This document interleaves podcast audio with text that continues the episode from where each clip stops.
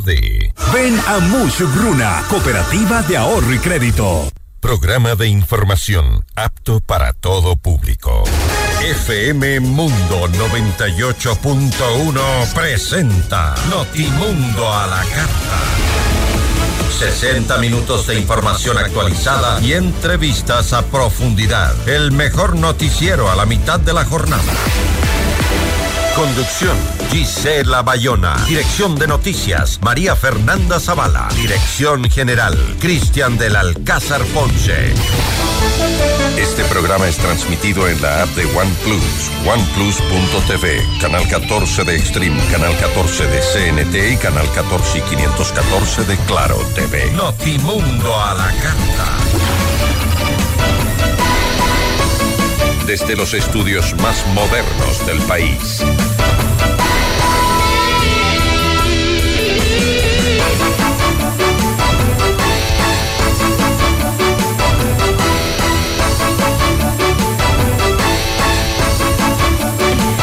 ¿Qué tal? ¿Cómo están? Muy buenas tardes con todos. Gracias por acompañarnos como siempre con toda la información en Notimundo la Carta. Soy Gisela Bayona.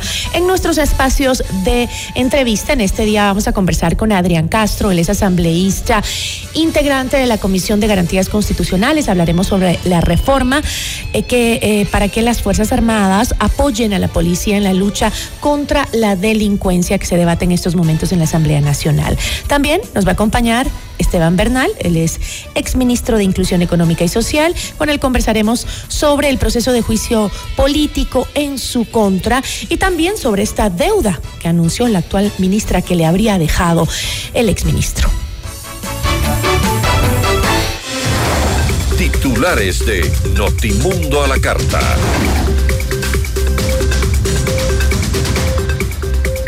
Nuevos chats publicados por la Fiscalía revelan que Javier Jordán y el narcotraficante Leandro Norero planificaban atentados contra periodistas.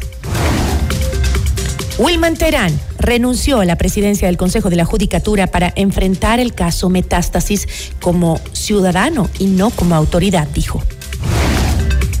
El presidente Daniel Novoa envió a la Asamblea el segundo proyecto de ley económico urgente sobre competitividad energética. La Asamblea decidirá sobre el juicio al ex vicepresidente Jorge Glass por el presunto delito de peculado en, en el caso de reconstrucción de Manabí. El legislativo debate el proyecto de reforma parcial al artículo 158 de la Constitución que permitirá el apoyo complementario de militares a la Policía Nacional en el combate contra el crimen organizado. La Comisión de Fiscalización calificó el juicio político contra el exministro de Inclusión Económica y Social, Esteban Bernal. La Asociación de Municipalidades del Ecuador pide reunión con el presidente Daniel Novoa y advierte con movilizaciones a partir del 15 de enero. Tres niños y su padre fueron liberados en los ríos tras un violento secuestro. En lo internacional, al menos 15 personas fallecieron y 30 resultaron heridas tras un tiroteo en una universidad de Praga, en República Checa. El presidente de Argentina, Javier Milei, anunció un mega decreto en materia económica que incluye una reforma laboral, privatizaciones y derogación de leyes. Notimundo a la carta. Buenas tardes y bienvenidos.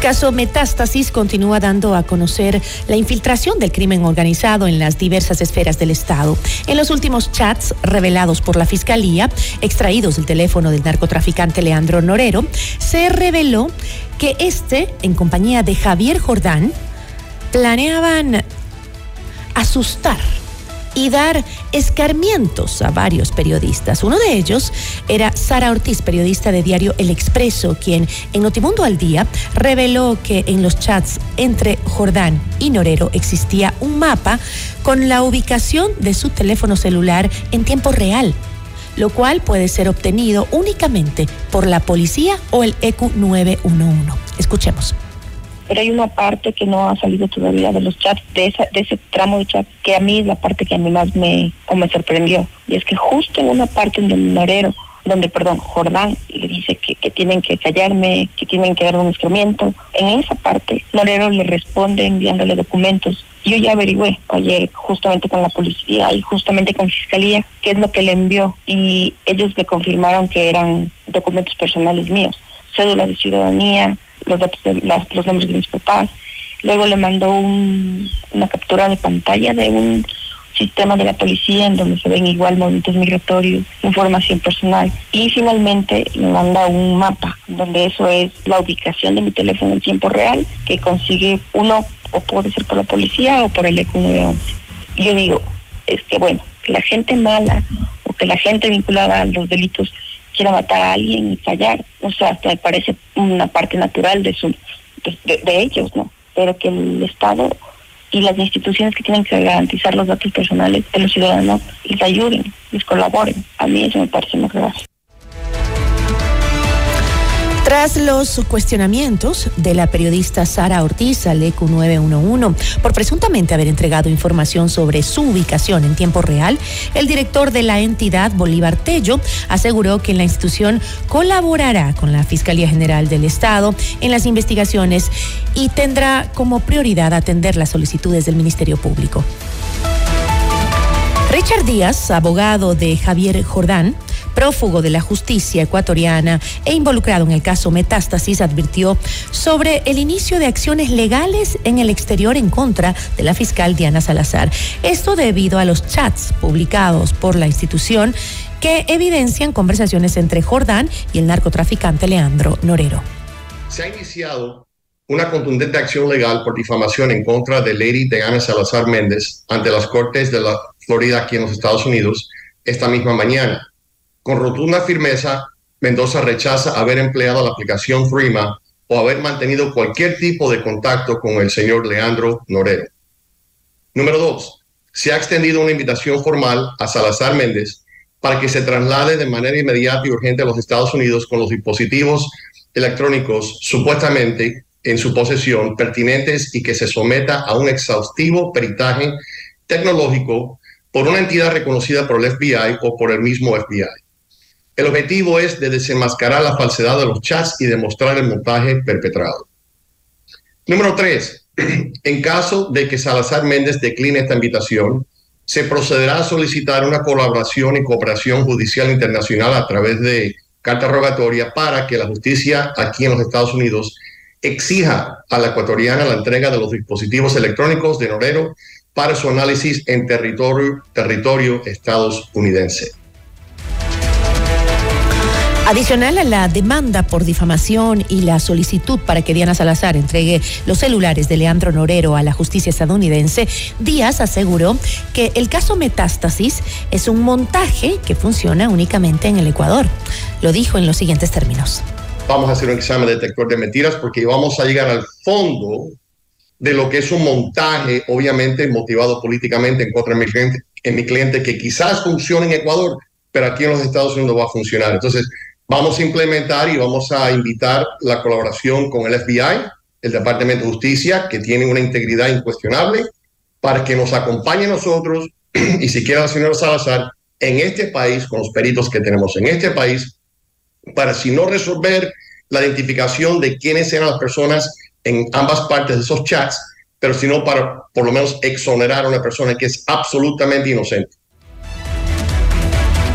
La Corte Nacional de Justicia negó el habeas corpus presentado por la defensa del juez Emerson Curipayo, implicado en el caso Metástasis y con el que buscaba defenderse en libertad.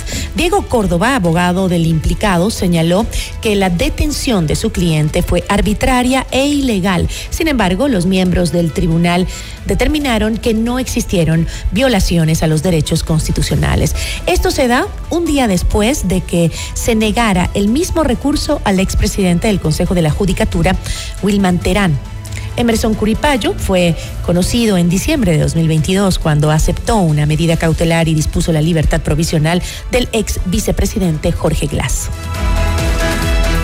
Esteban Guarderas, consejero del Consejo de Participación Ciudadana y Control Social, solicitó a la fiscal Diana Salazar que amplíe la investigación en el caso Metástasis hasta el Consejo Nacional Electoral y a los partidos y movimientos políticos. Guarderas dice que es imprescindible que la Fiscalía centre su mirada en los partidos y movimientos políticos, sus financistas y los controles de la máxima autoridad administrativa del Consejo Nacional Electoral para evitar que el narco lave dinero a través de la financiación de campañas electorales o se utilicen los procesos electorales para legitimar a posibles candidatos del narco con el potencial riesgo de que lleguen a ser autoridad del Estado. Para Guarderas, lo revelado en el caso puede ser tan solo uno de los tentáculos de la narcopolítica. Wilman Terán presentó su renuncia irrevocable a la presidencia del Consejo de la Judicatura. Así lo dio a conocer mediante una carta enviada a Nicole Bonifaz, titular del Consejo de Participación Ciudadana y Control Social. En el escrito, Terán ratifica que no formó parte de la estructura criminal liderada por Leandro Norero y por la cual permanece retenido en la cárcel 4 de Quito. En el marco del caso Metástasis, su salida de la institución 10 meses después de haber sido posesionado se da para, según dijo, defenderse como ciudadano y no como autoridad. Merck Benavides, Nuria Butiñá, y Gina Chávez forman parte de la terna enviada por el defensor público Ángel Torres para elegir al nuevo vocal suplente del Consejo de la Judicatura. En Notimundo Estelar, Michelle Calvache, consejera de Participación Ciudadana y Control Social, adelantó que el proceso de designación tardaría al menos un mes. Ya tenemos preparado un pleno a las seis y media de la tarde para conocer la renuncia y remitir al Consejo de la Judicatura. Posterior a esto, entendería que el Consejo de la Judicatura deberá conocer esto de manera inmediata y remitirnos inmediatamente eh, la vacancia del puesto y nosotros solicitar a la Corte Nacional inmediatamente. Estamos hablando que en este lapso no debería durar más de, dos semanas y hasta conformar la, las, em, la comisión técnica, hasta conformar la veeduría ciudadana. Eh, no llevaría más de un mes, mes y medio según los tiempos legales establecidos y si es que otra cosa en el camino no pasa como siempre en estos concursos y estas ternas que se envían. Vamos con otros temas. El presidente Daniel Novoa envió a la Asamblea el proyecto de ley orgánica de competitividad energética con la calificación de urgente en materia económica. En el oficio enviado la noche del 20 de diciembre al titular de la Asamblea, Henry Kronfle, el primer mandatario resaltó la importancia de la normativa por la grave crisis energética de Ecuador que ha afectado al sistema productivo y económico. El proyecto de ley, entre otras cosas, propone la creación de un fondo de eficiencia energética para el financiamiento de distintas iniciativas entre ellas campañas de ahorro energético, proyectos de sustitución de equipos, maquinarias y electrodomésticos, sistemas de gestión de energía, entre otros. Este jueves la Asamblea resolverá el pedido del juez Luis Rivera para autorizar el enjuiciamiento penal al ex vicepresidente Jorge Glass por presunto peculado en el caso reconstrucción de Manaví. En Notimundo Estelar, el presidente de Suma, Guillermo Celi, señaló que estas acciones han dilatado el proceso para evitar una sentencia contra Glass. La corrupción pretende burlarse de los manavitas con el famoso tema de la reconstrucción de Manaví. Por eso, la Asamblea Nacional Fausto el día de mañana tiene que actuar a la altura de las exigencias de los ecuatorianos, de la depuración, de la lucha frontal contra la corrupción, devolviendo ese malhadado requerimiento que lo único que ha hecho el juez Rivera es entorpecer la formulación de cargos que la señora fiscal general de la Nación se lo viene exigiendo ya hace varios meses atrás. Definitivamente que ese es el objetivo, evadir a la justicia ante un hecho en el cual la corrupción se ha burlado de los damnificados del terremoto en Manabí. Esto no puede seguir pasando. Yo hago un llamado a la nueva conformación del Consejo de la Judicatura para que tomen acciones inmediatas en relación al accionar del juez Rivera. Este es un accionar que lo único que pretende es dilatar. Parecería que el juez Rivera es abogado del ex vicepresidente Glass El presidente Daniel Novoa se allanó al texto aprobado por la Asamblea Nacional y remitió la reforma tributaria al registro oficial. En Notimundo al Día, Ramiro Vela, legislador oficialista, resaltó que la ley de eficiencia económica permitirá generar empleos y recaudar dinero para cubrir la brecha fiscal y pagar la deuda interna. Eh, no tenemos el monto exacto. Yo personalmente no tengo el monto exacto. Lo que se puso en la, en la comisión en varias oportunidades es ciertas cantidades pero creo que entre no recaudar nada en este momento y recaudar, lo importante es lograr recaudar los dineros que se pueden eh, ingresar al mercado ecuatoriano, sobre todo para cubrir la brecha fiscal y, pagar la deuda interna que cada día sube más, más aún en el mes de diciembre. Además que eh, ha quedado claro, inclusive, eh, y ayer lo decía en mi discurso, de que se ha aceptado una posición que tenía alguna bancada de que no se incluya ni a la familia del presidente, ni del gobierno, eh, los principales ministros, ni tampoco el, presidente de la Asamblea, ni nosotros los asambleístas, no vamos a ser eh, parte de esa reducción. En mi caso no la necesito, pero es importante también dejar afuera aquello. Notimundo a la carta. Información oportuna al instante mientras realiza sus actividades al mediodía.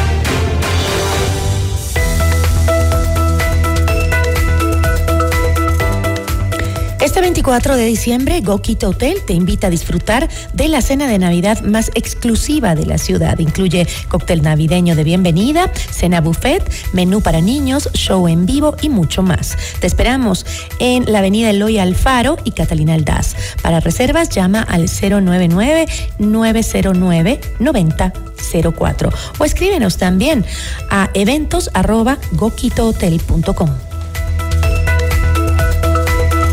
y si llegaras a faltar, ¿quién cuidaría de tu familia? Un seguro de vida te brindará la protección que necesitas. En Credit Seguros te asesoramos con la mejor opción que se adapte a tu realidad. Contáctanos al 099-978-1822 o búscanos también en redes sociales como Credit Seguros.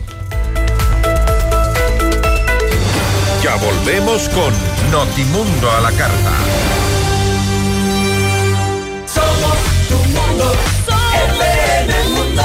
18 años juntos. Desde el Ecuador llegamos a todo el mundo porque estamos a la vanguardia en tecnología e innovación. Mundo. Inicio de publicidad. Con el auspicio de Blue Castle Ventures, empresa canadiense de tecnología que cuida y cumple tus sueños. Banco Guayaquil, 100 años. FM Mundo presenta Minuto Forbes con Cristian del Alcázar Ponce.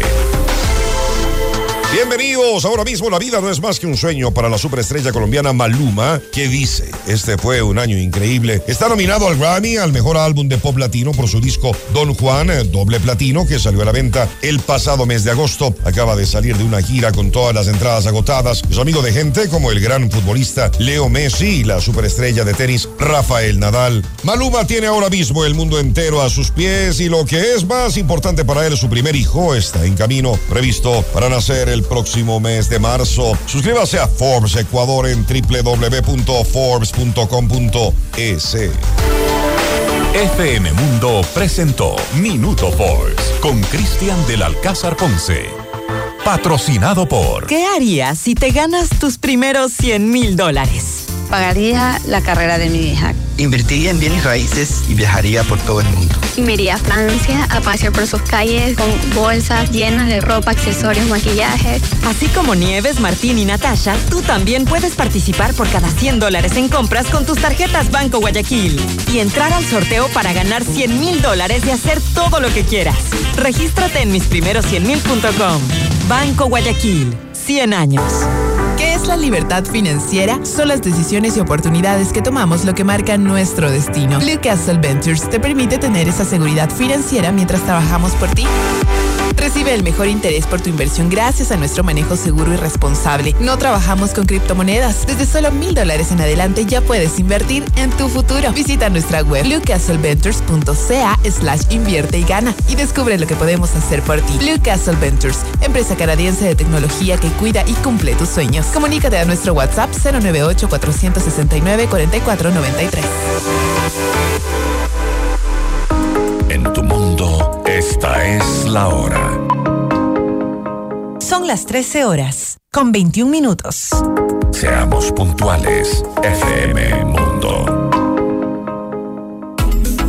Remodela tus espacios con los acabados de Grifine Home Center. Aprovecha las promociones del mes en planchas de granito con el 45 y 50% de descuento. Porcelanato y cerámica hasta el 60% de descuento. Fregaderos de cocina hasta el 25% de descuento. Sanitarios con el 25 y 40% de descuento. Visítanos en Grifine Home Center en Quito, Avenida El Inca entre Amazonas y Huepi. Al estilo Grifine Home Center. Prima, ¿cómo está? ¿Cómo va el negocio? Bien, prima. Le hice caso y aumenté los productos gracias al crédito Muchugruna. Qué bueno, prima. Y ahora están en todo el Ecuador. Cuéntele a la familia. Apoyamos todas sus iniciativas y le damos crédito para lo que necesite. Negocio, estudios, viaje, vehículos y más. Hasta 30 mil dólares, sin base y sin garante. Acérquese a la agencia más cercana y solicite su crédito en todo el Ecuador. Aplica condiciones. Abogado Luis Alfonso Chango, gerente general. Estamos en el centro norte y sur de Quito. Esta Navidad regálate diciembre. 100 socios ganan la devolución de todas sus compras con Diners Club. Descarga la app Tu Mundo y conoce todos los beneficios. Conoce más en dinersclub.com.es Navidad. Esta Navidad comparte, ama, celebra. Diners Club, tu mundo sin límites. En Alianza del Valle, tu seguridad financiera es lo más importante. Hemos trabajado arduamente para convertirnos en una de las mejores cooperativas del país y estamos orgullosos de anunciar que hemos mejorado nuestra calificación a doble A lo cual refleja nuestra solidez financiera, siempre comprometidos con brindarles la mayor seguridad y confianza a todos nuestros socios y clientes. Esta calificación nos permite seguir creciendo y ofrecer más oportunidades para todos. Somos tu mejor alianza. Alianza del Valle. Tu cooperativa amiga. Somos tu mundo. FM Mundo. Somos FM Mundo. Comunicación 360. 18 años juntos. FM Mundo. Fin de publicidad. Este programa es transmitido en la app de OnePlus, oneplus.tv, canal 14 de Extreme, canal 14 de CNT y canal 14 y 514 de Claro TV. Continuamos en Notimundo a la Carta, una opción para mantenerse informado con Gisela Bayona. Revisamos la información internacional junto a nuestra cadena aliada CNN en español. Hola, soy Pablo Salvador desde Sevilla y estas son las cinco cosas que debes saber a esta hora. Promotores de los derechos de los migrantes denunciaron que la nueva ley que convierte el ingreso ilegal a Texas en un delito estatal está sembrando confusión e incertidumbre entre los inmigrantes indocumentados y a las familias de estatus mixto a lo largo de la frontera entre Estados Unidos y México. Muchos de esos defensores de los inmigrantes le dijeron a CNN que temen una ola de discriminación racial, así como detenciones e intentos de deportaciones por parte de las autoridades estatales. Se espera que la ley entre en vigor en marzo. El gobernador de Texas, Greg Abbott, promulgó el lunes la medida, el proyecto de ley senatorial 4, que otorga a las autoridades locales el poder de arrestar a inmigrantes indocumentados y a los jueces la capacidad de emitir órdenes para expulsar a México en un estado donde los latinos representan el 40% de la población. Según el líder chino Xi Jinping, el comercio bilateral entre China y Rusia superó los 200.000 millones de dólares en los primeros 11 meses del año. El dato lo proporcionó Xi en una reunión con el primer ministro ruso Mikhail Michastin este miércoles. El logro fue conseguido antes de lo previsto, según el objetivo fijado por Xi y su homólogo ruso Vladimir Putin en 2019. Ambos líderes se comprometieron a alcanzar la marca de los 200.000 millones de dólares para 2024. El comercio entre sus países siguió expandiéndose a raíz de la invasión de Ucrania por parte del Kremlin en 2022, creciendo aproximadamente un 30% en 2022 hasta alcanzar un récord de 190.000 millones de dólares. La Organización Mundial de la Salud afirmó este jueves que en el norte de Gaza ya no queda ningún hospital en funcionamiento. Según Richard Pipecor, representante de la OMS en los territorios palestinos ocupados, el último hospital que funcionaba en el norte de Gaza era el Hospital Al-Ali, pero la escasez de combustible, electricidad, suministros médicos y la falta de personal lo han dejado mínimamente funcional. Pipecor dijo que solo 9 de los 36 hospitales de Gaza funcionan ahora. Añadió que los 9 se encuentran en el sur de Gaza. La vicepresidenta de Estados Unidos, Kamala Harris, anunció que un astronauta internacional aterrizará en la superficie de la Luna como parte del programa Artemis de la NASA. Cada misión de alunizaje Artemis tendrá espacio para cuatro astronautas, pero no todos pisarán la Luna. Solo dos astronautas por misión descenderán a la superficie lunar, mientras que los dos restantes se limitarán a orbitar la Luna en la nave Orión o en una pequeña estación espacial llamada Gateway. Pero antes de las misiones que alunizarán, se lanzará el Artemis 2 que sobrevolará la Luna. Será la primera vez que un ser humano orbite la Luna desde el final del programa Apolo. El lanzamiento del Artemis 2 está previsto para noviembre de 2024. Autoridades de Filadelfia acusaron a un hombre de la violación y el asesinato de una mujer perpetrados en 2003. El sospechoso fue detenido tras recientes ataques con machete. Según las autoridades, las pruebas de ADN supuestamente lo vinculan con ese caso sin resolver de hace 20 años. El martes, en una rueda de prensa, el primer subcomisario de la policía, John Stanford, dijo que Elías Díaz, de 46 años, fue detenido el domingo en relación con los ataques con machete que se produjeron el mes pasado. De acuerdo con las autoridades, Díaz se negó a dar su nombre cuando fue detenido, pero fue identificado a través de sus huellas dactilares. Los investigadores creen ahora que las pruebas de ADN y otros indicios le relacionan con los crímenes de 2003. CNN ha buscado comentarios de la Asociación de Defensores de Filadelfia que representa a Díaz. Esto es todo en esta edición de CNN 5 Cosas. Para más información sobre estas historias y conocer las últimas noticias siempre puedes visitar cnn.com diagonal 5 cosas. Desde Sevilla les informó Pablo Salvador. Sigan conectados e informados a través de cnn.com. Notimundo a la carta. Información oportuna al instante mientras realiza sus actividades al mediodía.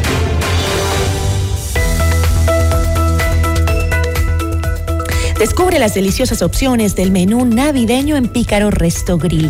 No te pierdas el domingo 24 de diciembre la fiesta de Navidad con música en vivo, al son de tambora y lo mejor de cumbia, salsa, merengue y mucho más. Cristóbal Gangotena, Isabel la Católica, reservas al 099-074-0000. Pícaro Resto Grill, las cosas ricas de la vida. Que necesitas lo puedes lograr con créditos de Mushuk Runa a nivel nacional. Crédito para tu negocio, tu nuevo vehículo, compra de productos, emprendimientos, estudios, tu casa o lo que necesites. Estamos en todo el Ecuador. También puedes adquirir el libro del abogado Luis Alfonso Chango en todas las agencias de Mushuk Runa o también pedirlo a domicilio. Comunícate al 098 536 6772. Notimundo a la carta. Información oportuna al instante mientras realiza sus actividades al mediodía.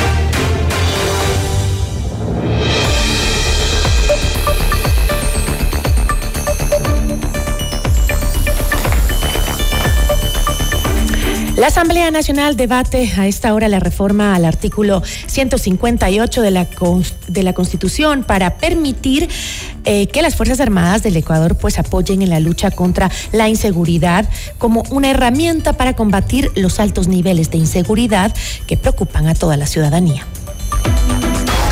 La entrevista a la carta, en diálogo directo con los protagonistas de los hechos.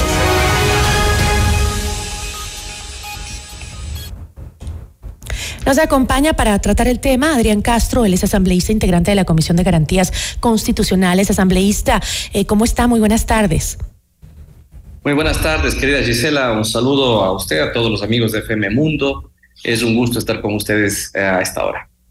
Nosotros le agradecemos muchísimo su presencia. Eh, asambleísta, em, ¿El control de qué delitos específicamente se plantea que los militares den apoyo a la policía en esta reforma? Bueno, el día de hoy, eh, la tengo que, decir con mucho gusto que se pudo agregar al artículo 158 a la, a la a la parte inicial, a la primera propuesta, algunos otros eh, tipos penales, ¿no? Entre los que están el delito de narcotráfico, lavado de activos, tráfico de armas, tráfico de personas, terrorismo, se agregó minería ilegal, extorsión e intimidación, delincuencia organizada y eh, obviamente todos los delitos que tengan que ver o estén asociados con los grupos eh, delictivos organizados, los conocidos como GDOs. Ahora, este, eh, escuchaba una declaración suya más temprano. Eh, usted asegura que esta propuesta, pues, prevé el respeto a los derechos en el marco de, en el marco del uso legítimo de la fuerza, ¿no? Eh, creo que esto es clave, esto es súper importante porque mucho se ha planteado de que no se puede, no pueden ir de la mano, digamos, los derechos humanos con un accionar firme, contundente, decidido de la fuerza del orden. Claro, este rato lo que la ciudadanía, lo que los ecuatorianos pedimos a gritos es que por favor las autoridades de control eh, público, la Policía Nacional, en este caso ya las Fuerzas Armadas, una vez que pase todo el proceso de ya de referéndum, lo que acabamos de aprobar en la Asamblea Nacional, nos permita precisamente ser contundentes en las actividades que se hagan dentro de las diferentes eh, situaciones que ocurren en el país, calles, los mismos centros penitenciarios y otros en donde hemos pedido eh, desde hace mucho tiempo los ecuatorianos que tengamos esa presencia militar que hoy la vamos a poder tener. Una vez que se apruebe lógicamente esta importantísima eh, enmienda constitucional, Gisela, y esperamos que las cosas fluyan y, lleguemos hasta ese punto. ¿no? Pero dentro de esa eh, reforma se incluye justamente que en esa contundencia, esa fuerza que queremos los ecuatorianos para combatir lo que hoy nos afecta, que es la tremenda inseguridad y delincuencia, eh, se pueda aplicar también la defensa de los derechos, es decir, que no hayan excesos. Siempre, sin duda. Hay principios que están ya en la Carta Magna y en otras leyes complementarias, los principios de razonabilidad, proporcionalidad, eh, esos están ya contenidos dentro de la ley. No hace falta volverlos a escribir dentro de la enmienda que se acaba de tratar acá en la Asamblea Nacional. Sin embargo, eso nos da una muestra de que los controles que haga la Corte Constitucional y la propia Asamblea frente a lo que hace el Ejecutivo, las órdenes que dé el Ejecutivo, pueden tener obviamente esta, esta situación de post-control, ¿no? Para evitar que, o para eh, revisar que no se hayan cometido abusos por parte de, la, de, los, las Fuerzas Armadas o la Policía Nacional. de tal manera que está muy bien construida la normativa.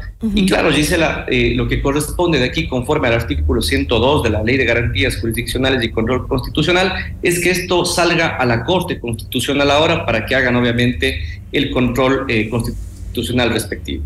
Ahora, otro tema que, leía mucho, que la gente se pregunta y se cuestiona, es que eh, previo a esta salida a las calles ya consistente de las Fuerzas Armadas eh, para complementar el trabajo que hace la policía, eh, mucha gente dice, pero ¿no sería pertinente hacer previamente una depuración de las fuerzas del orden luego de lo que estamos viendo en cuanto a la penetración de, de la corrupción en nuestras instituciones?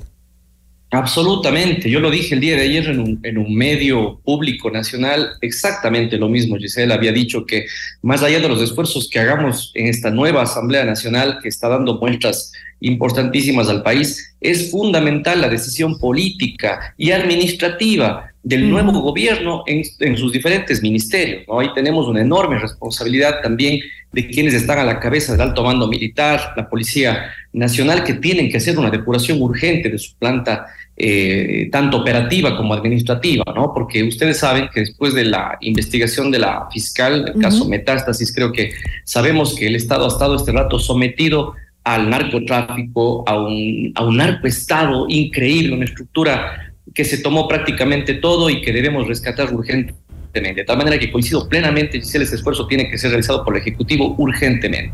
Ahora, entiendo que la votación se está dando en este momento. ¿Cómo va? No escuché esa parte, perdóneme, Gisela, se cortó un poquito. Están en la votación en este momento, si no me equivoco, asambleísta. Creo que se acabó, me acaban de decir en este momento. ¿Cómo está? Acabamos ya la votación, se acaba de aprobar justamente la enmienda, querida Gisela, hace escasos segundos antes de empezar la entrevista. Qué bueno, qué bueno. Este, felicitaciones a la Asamblea que eh, se preocupen por esto, que es lo que más, más preocupa a los ecuatorianos. Voy a cambiar un poquito de tema porque también quisiera conversar con usted eh, sobre eh, otro, otro caso y es que eh, el tema del juicio contra el em, ex vicepresidente Jorge Glass.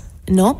Este, justamente eh, leía que la correísta eh, Viviana Veloz, que es la primera vicepresidenta de la Asamblea Nacional, eh, iba a instalar el día de hoy una sesión plenaria para conocer y resolver la consulta del juez de la Corte Nacional de Justicia, Luis Rivera, sobre la pertinencia de que el ex vicepresidente Jorge Glass sea o no sea enjuiciado penalmente por el presunto delito de peculado en el caso reconstrucción de Manaví. ¿Cuál es su postura ante esto?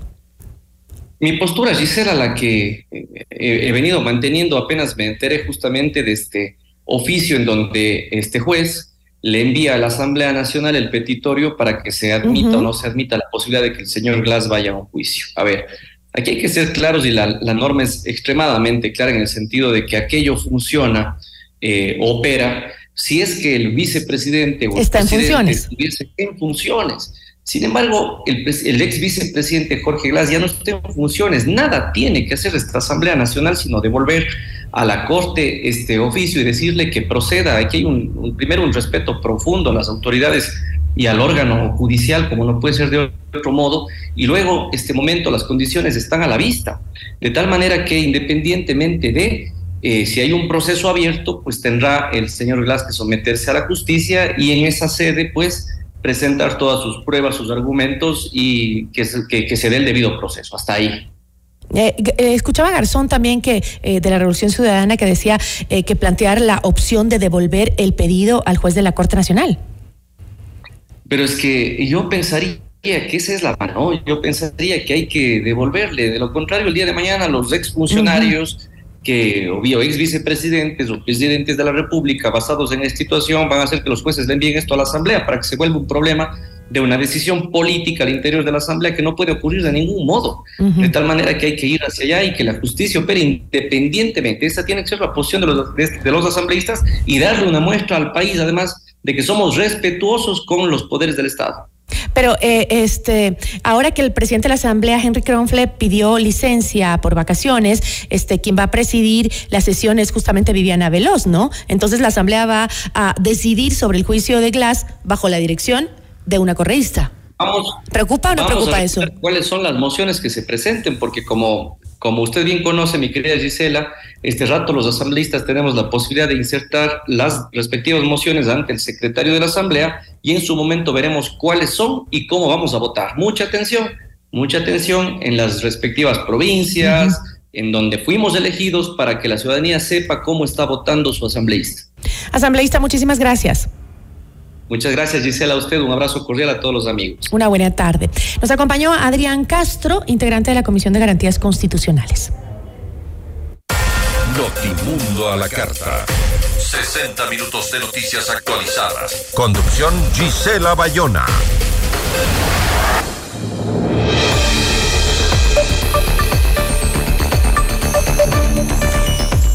Y bueno, también le contamos que la Comisión de Fiscalización abocó conocimiento del juicio político en contra del exministro de Inclusión Económica y Social, Esteban Bernal. Con esto comenzará el primero de los procesos que estaban represados desde la anterior asamblea.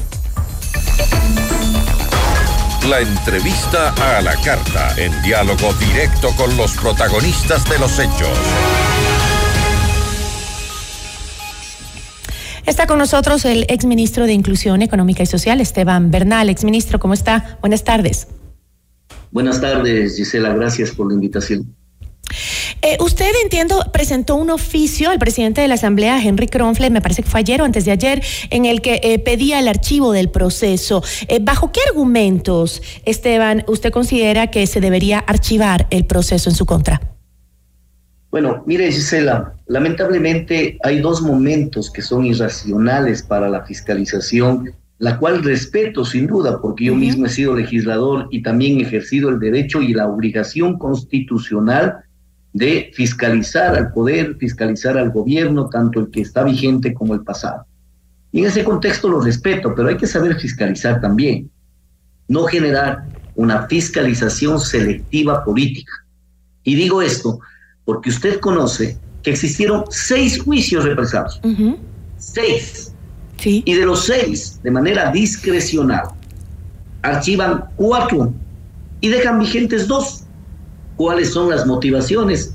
Hay que sacar conclusiones. O sea, más o menos, pero, proscribir. Pero eh, Esteban, justamente eso no fue eh, lo que pasó eh, con el juicio en contra de Fernando Santos Albite, que justamente no respetaron la normativa que implica el tratar los juicios por orden de llegada, eso dice la ley, y que pues simplemente el juicio no procedió por ese, ese error, digamos, ¿no? y no fue enjuiciado Santos Albite, ¿no es, por, e, no, es lo mismo?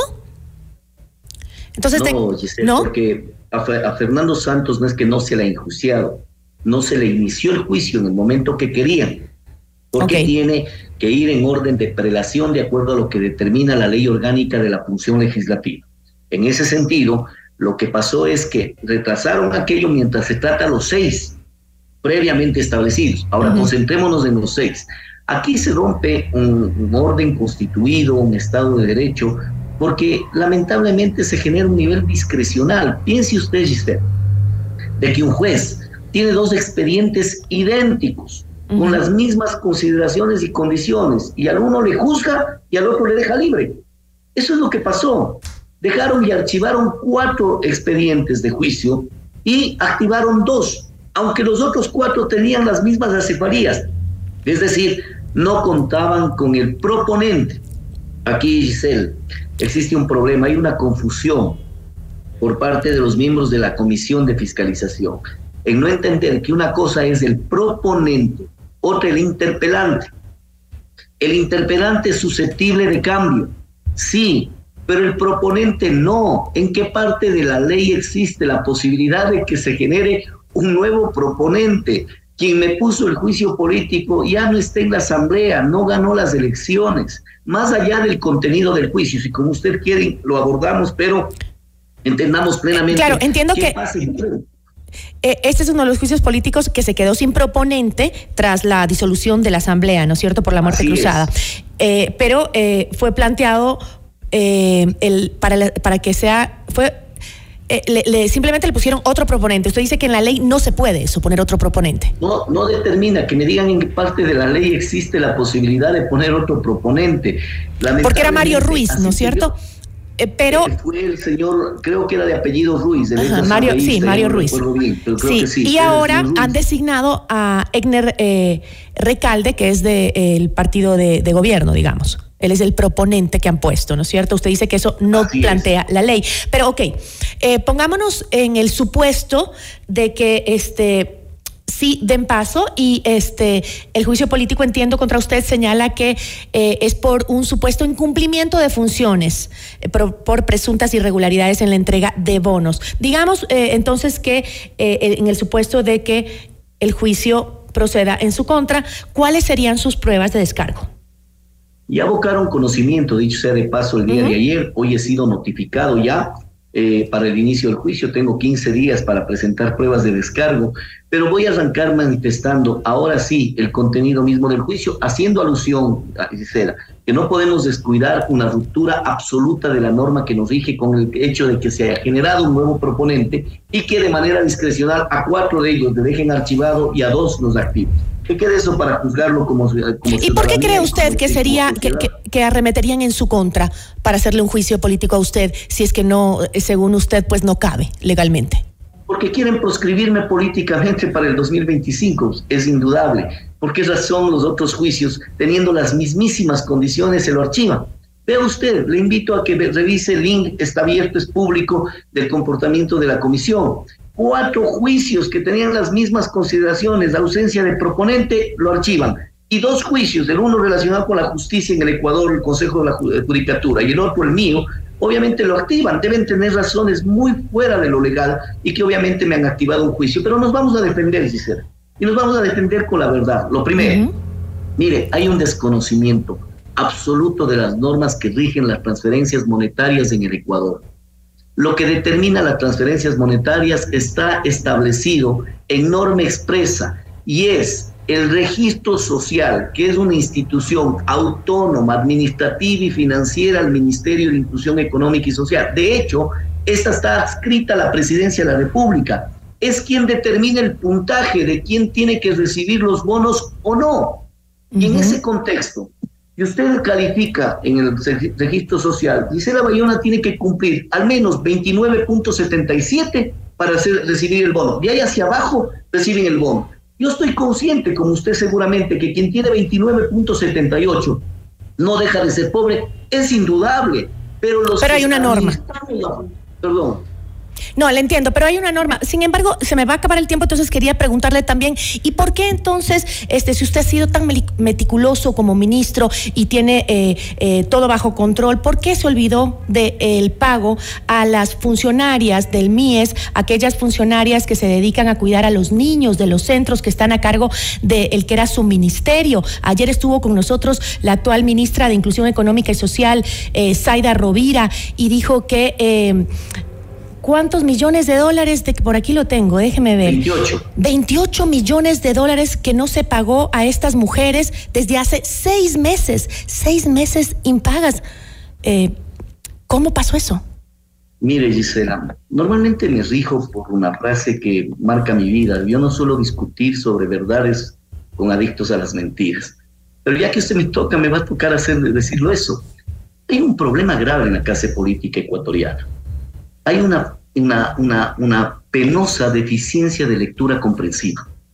Nosotros dejamos un informe que me voy a permitir hacer de llegar físicamente a usted. Lo voy a imprimir nuevamente. ¿no? Un informe que está con copia de la Contraloría General del Estado, un informe que quedó documentado de más de 400 páginas, en donde lo primero que debería haber hecho la nueva ministra, quien respeto su accionar, ¿no? Pero y respeto sin duda la forma en la que absorbe las entrevistas para tildar a quienes estuvimos esforzándonos por la administración que hemos hecho mal, es la simpleza de la incompetencia.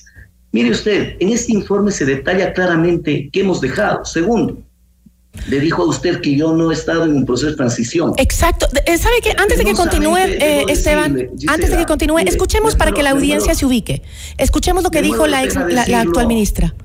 ¿Le parece? Mire, Gisela, me muero de pena decirlo, pero miente la señora ministra. Yo le invité, tengo chats en el cual le invité, dicho sea de paso, un tema un poco banal y fuera de contexto, hasta tuvo la grosería de ni siquiera llamarme a suspender la reunión en la cual le había invitado a almorzar en el despacho con mis recursos personales y tuvimos que comernos todo el equipo. Dije, ¿con cuántos viene, ministra? Con seis aproximadamente. Perfecto, preparemos un almuerzo para la nueva ministra para seis personas. Ella dice que, que más de un par de llamadas no hubo nada. Eso fue lo que dijo estoy mencionando, querida Giselle, no voy a mentir un tema así. No voy a mentir. Imagínese usted, hasta con el almuerzo me dejó eh, esperándola, pero esos son las barbaridades. Pero que, y, los 28 millones que no tiene para pagar? Falso, completamente falso. O sea, sí están al día los pagos. Mire, mire, Giselle, es que el problema es el desconocimiento. Cuando usted desconoce, cuando no conoce un tema, lo desconoce sin duda, ¿no es cierto? Ese es el imperativo. Cuando ignora, pasa lo propio. Pasa lo propio. Ignora la señora ministra. De que el MIES no paga, pues. Paga el Ministerio de Finanzas.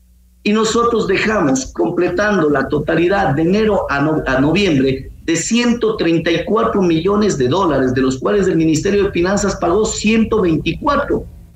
Es indudable que yo para poder firmar y suscribir un convenio requiere financiamiento, requiere la partida, la certificación presupuestaria. Usted no puede firmar convenios sin tener los recursos en el presupuesto general del Estado. De ahí a que no cancele el Ministerio de Finanzas es otro elemento distinto que forma parte de mi gobierno, sí, pero no puede decirlo, pues, que el MIES ha dejado en deuda porque los CUR, que son los mecanismos mediante el cual usted genera el pago, están en finanzas, la totalidad del 100% de lo que habíamos dejado. Tiene razón, ese es el procedimiento. 11 millones de dólares, no 28. 11 millones de dólares, no 28. O sea, mintió totalmente y de manera descarada la ministra. Sí, señor. Sí, penosamente sí. A ver, yo sé que entonces el procedimiento no, lo, lo maneja usted, sino el Ministerio de Finanzas. No hemos entregado una información con respecto a la desnutrición crónica infantil. Por amor a Dios, uno de los ministerios, conjuntamente con el Ministerio de Salud, ¿Vio toda la entrevista? más incidencia tenemos para la disminución de la desnutrición crónica infantil, por amor a Dios. Tenemos 1.991 centros de desarrollo infantil en los cuales se dan cuatro de las cinco ingestas más importantes del día para un niño de la primera infancia. Por Dios. Y decir que el MIES no tiene responsabilidad sobre la DCI. Bueno, pero fuera de eso, lo que sí tiene razón la ministra es que en su, eh, no es posible que se les deje a estas mujeres sin su sustento, que a las mujeres que cuidan en una institución del Estado, a los niños, a los niños más vulnerables, que no se les haya pagado su sueldo por seis meses, ok, tal vez no era su responsabilidad específicamente, pero sí de su gobierno, sí de su ministro de Finanzas, y no nos puede decir entonces que, eh, o sea, ¿cómo, ¿cómo le creemos que nos dejó un mejor país, que ni, ni siquiera estas mujeres han sido canceladas en sus salarios? Es, eh, creo que eso sí vale la pena recalcarlo. Porque todos tenemos dificultades cuando ingresamos. Cuando yo ingresé también tuve una, un desfase de pago de más de cuatro meses. Obviamente tiene que afrontarlo. Cuando uno asume una responsabilidad hay que conocer qué responsabilidad asume. Hay que aceptar el almuerzo del que le quiere dar el proceso de transición de manera ordenada, respetuosa, generosa, diciéndole le quiero entregar detalle a detalle para que justamente no tenga este tipo de expresiones públicas que nada bien le hacen al país en el que existe una discusión entre un ministro saliente y una ministra entrante, en donde ustedes como, como medios de comunicación tienen que entrar en el detalle de quién dice la verdad. Para eso hay que aceptar un proceso de transición generoso y respetuoso que le hice y que me dejó plantado Mire usted, solo desde ahí saque sus conclusiones de quién está diciendo la verdad y no. Y claro que hemos recibido un país complicado, pero dejamos un mejor país. Usted me dirá el tema económico. Dejamos sin duda con 180 millones de dólares en caja. Sí, sí, solo 180 millones de dólares. ¿Sabe cuántos recibimos en enero, en mayo del 2021? 63. ¿Saben cuánto recibimos la pobreza en mayo del 2021? 33. ¿Saben cuánto dejamos? 27. La pobreza extrema, 15%. ¿Cuánto dejamos? En 9%. Claro, todavía existe dificultades, pero para eso se asume un gobierno. Pero obviamente que hemos dejado una condición distinta, basada en todos los números que con usted podemos discutir, estimada Giselle. Pero no podemos entrar en un detalle de que casi al mes en todavía ignorar lo que se debe hacer y lo que se tiene dentro de una administración pública. Bueno, el que tiene que sacar aquí las conclusiones es eh, la ciudadanía, nuestros oyentes. En todo caso, yo le agradezco muchísimo por venir a, este, a esta entrevista y por este, aclararnos los temas. Le agradezco muchísimo, Esteban.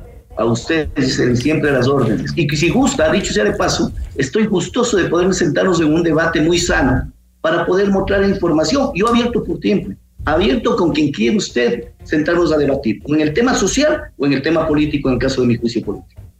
Listo, muchísimas gracias, lo tomaré en cuenta y sobre todo cuando hable nuevamente con la actual ministra de Inclusión Económica y Social. Muchísimas gracias, Esteban. Gracias a usted. Agradecemos a Esteban Bernal, exministro de Inclusión Económica y Social. Ya volvemos con Notimundo a la carta. Somos tu mundo, mundo. Llevamos 18 años juntos y cada día vivimos con mayor intensidad y compromiso con ustedes. Mundo. Inicio de publicidad. ¿Qué harías si te ganas tus primeros 100 mil dólares? Pagaría la carrera de mi hija. Invertiría en bienes raíces y viajaría por todo el mundo. Y me iría a Francia a pasear por sus calles con bolsas llenas de ropa, accesorios, maquillaje. Así como Nieves, Martín y Natasha, tú también puedes participar por cada 100 dólares en compras con tus tarjetas Banco Guayaquil y entrar al sorteo para ganar 100 mil dólares y hacer todo lo que quieras. Regístrate en misprimeros100mil.com. Banco Guayaquil. 100 años. Este 21 de diciembre en Scala Shopping. Realiza tus compras navideñas con tu tarjeta de crédito Mastercard Produbanco y difiere a tres meses sin intereses más dos meses de gracia. Además, por tus consumos desde 80 dólares con tu tarjeta de crédito Mastercard Produbanco, participas en el sorteo de dos noches en Mashpee Lodge para ti y un acompañante en pro de ti. Produbanco. Promoción válida el 21 de diciembre de 2023. Revisa términos y condiciones en produbanco.com.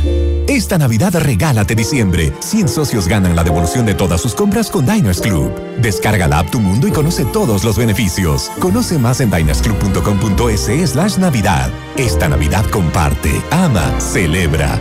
Diners Club, tu mundo sin límites. Ahora en Pícaro Resto Grill, de martes a sábado, de 13 a 16 horas. Disfruta nuestro exquisito Lunch Pícaro por solo 15 dólares incluido impuestos. Deliciosa entrada, plato fuerte y bebida. Y por solo un dólar 50 adicional, un exquisito postre. Te va a encantar. Niños hasta 12 años, gratis. Reserva tu mesa ya al 099-074-0000. Cristóbal Gangotena e Isabela Católica. Pícaro Resto Grill, las cosas ricas de la vida. Indoauto, el concesionario Chevrolet con más de 50 años de trayectoria, combina experiencia e innovación para brindarte el respaldo y la asesoría que necesitas. El Indo Territorio es confianza, garantía y servicio personalizado. Encuentra una agencia Indoauto a cada 150 kilómetros entre Quito y Guayaquil. Descubre el Indo Territorio y vive la mejor experiencia en ventas y servicio. En Indoauto tenemos un Chevrolet para todos. Visita nuestra agencia en Quito, ubicada en las Naciones Unidas 1780 y América. En estas fiestas, regala alegría, regala Sony. Lleva la magia del entretenimiento a casa con televisores, audio, cámaras y más. Además, paga con tus tarjetas de crédito Banco y difiere hasta 24 meses sin intereses más dos meses de gracia. Te esperamos en nuestras tiendas de Mall del Sol y Quicentro Norte o ingresando a www.sony.com.es slash store. Aplican restricciones. Llegó el trasnochón de Navidad a Ito Fashion. Este jueves 21 de diciembre. Desde las 3 de la tarde hasta las 10 de la noche. Aprovecha descuentos de hasta el 50% en toda la tienda. Sí, descuentos en toda la tienda. Además, lo que compres hoy lo empiezas a pagar desde marzo. Te esperamos este jueves en todas las tiendas de Ita Fashion a nivel nacional. No aplica sección belleza, tecnología electrónica menor. Aplican condiciones. Llegó Conti Cashback, la mejor manera de recuperar tu dinero. Por la compra de cuatro llantas Continental o General Tire, recibe una gift card de hasta 40 dólares para gastar en lo que quieras. Conoce más en www.conticashback.com o en nuestras redes sociales. Continental, tecnología alemana que conecta tu vida.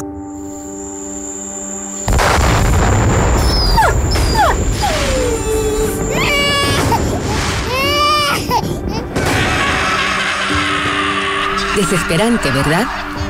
Eso es lo que provoca el uso de petardos, silbadores y cohetes. No permitas que el caos, la desesperación y el dolor invadan tu casa. Por eso en estas fiestas, menos accidentes y más momentos en familia. Bomberos Quito. Juntos salvamos vidas. Somos tu mundo. FM Mundo. Somos FM Mundo. Comunicación 360. 18 años juntos. FM Mundo. Fin de publicidad. Notimundo a la carta. Una opción para mantenerse informado. Ahora las noticias.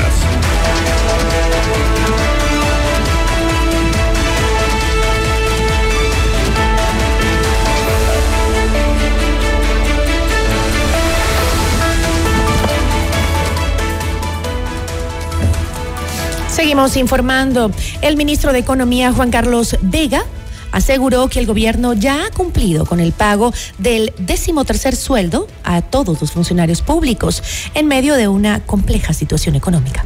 Los décimos están pagados, Esa es una buena noticia, lo- lo- los, los décimos de los, de los profesores, de los policías, de los maestros que constituyen la mayor parte de los servidores públicos están pagados.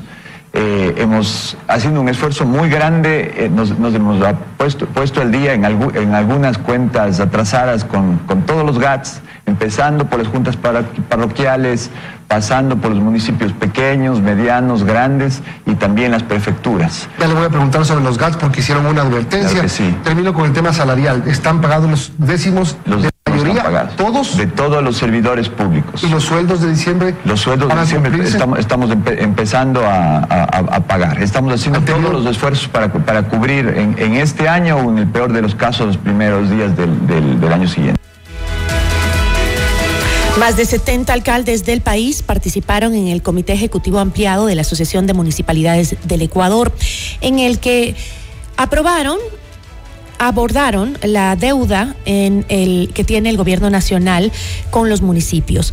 En el encuentro, Patricio Maldonado, que es titular de la AME, señaló que si bien se han realizado pagos por un total de 58 millones a 60 municipios, es crucial mantener la unidad para presionar al gobierno nacional a que cumpla con los saldos pendientes. Además, advirtieron que si el Ejecutivo no cancela los valores adeudados, se iniciarán movilizaciones desde el 15 de enero de 2024. En Notimundo Estelar, Fausto Camacho, integrante de Voces por la Democracia, explicó que desde el colectivo presentarán al Ejecutivo un banco de 10 preguntas elegibles para la consulta popular que propone Daniel Novoa. Eh, detalló que con esto buscan solucionar la crisis en los partidos políticos, sistemas de sistema de justicia y la designación de las autoridades.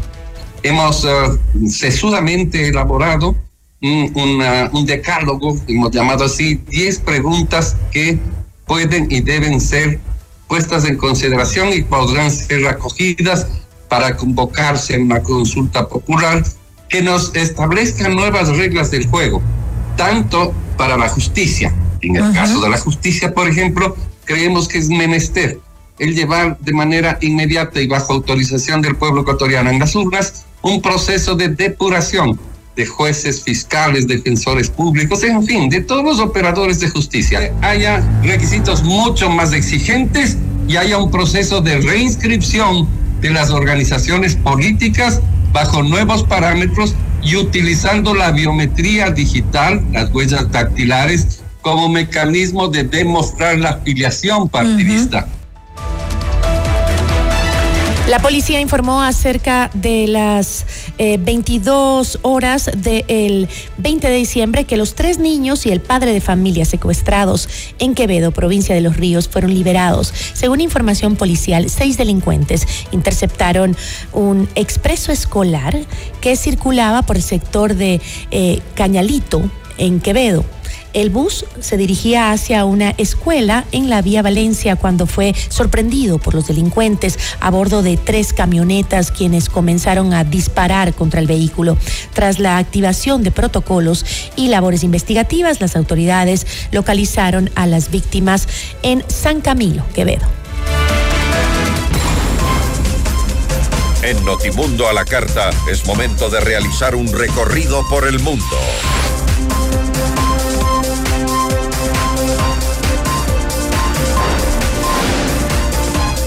Al menos 15 personas murieron y otras 30 resultaron heridas en un ataque armado a una universidad en Praga, República Checa. Las autoridades confirmaron que el atacante también falleció y que los heridos están graves. El presidente de Argentina, Javier Milei, anunció un conjunto de reformas legales con las que busca, según dijo, generar estabilidad en el país y sentar bases para reconstruir su economía. Alex Saab más conocido como el testaferro del presidente de Venezuela, Nicolás Maduro, y quien es procesado por lavado de activos, fue liberado el miércoles 21 de diciembre como parte de un intercambio de prisioneros con los Estados Unidos que incluyó al menos 10 ciudadanos norteamericanos encarcelados en la nación sudamericana. Así concluimos la información en Notimundo La Carta. Muchísimas gracias por su amable sintonía. Que tenga una muy buena tarde.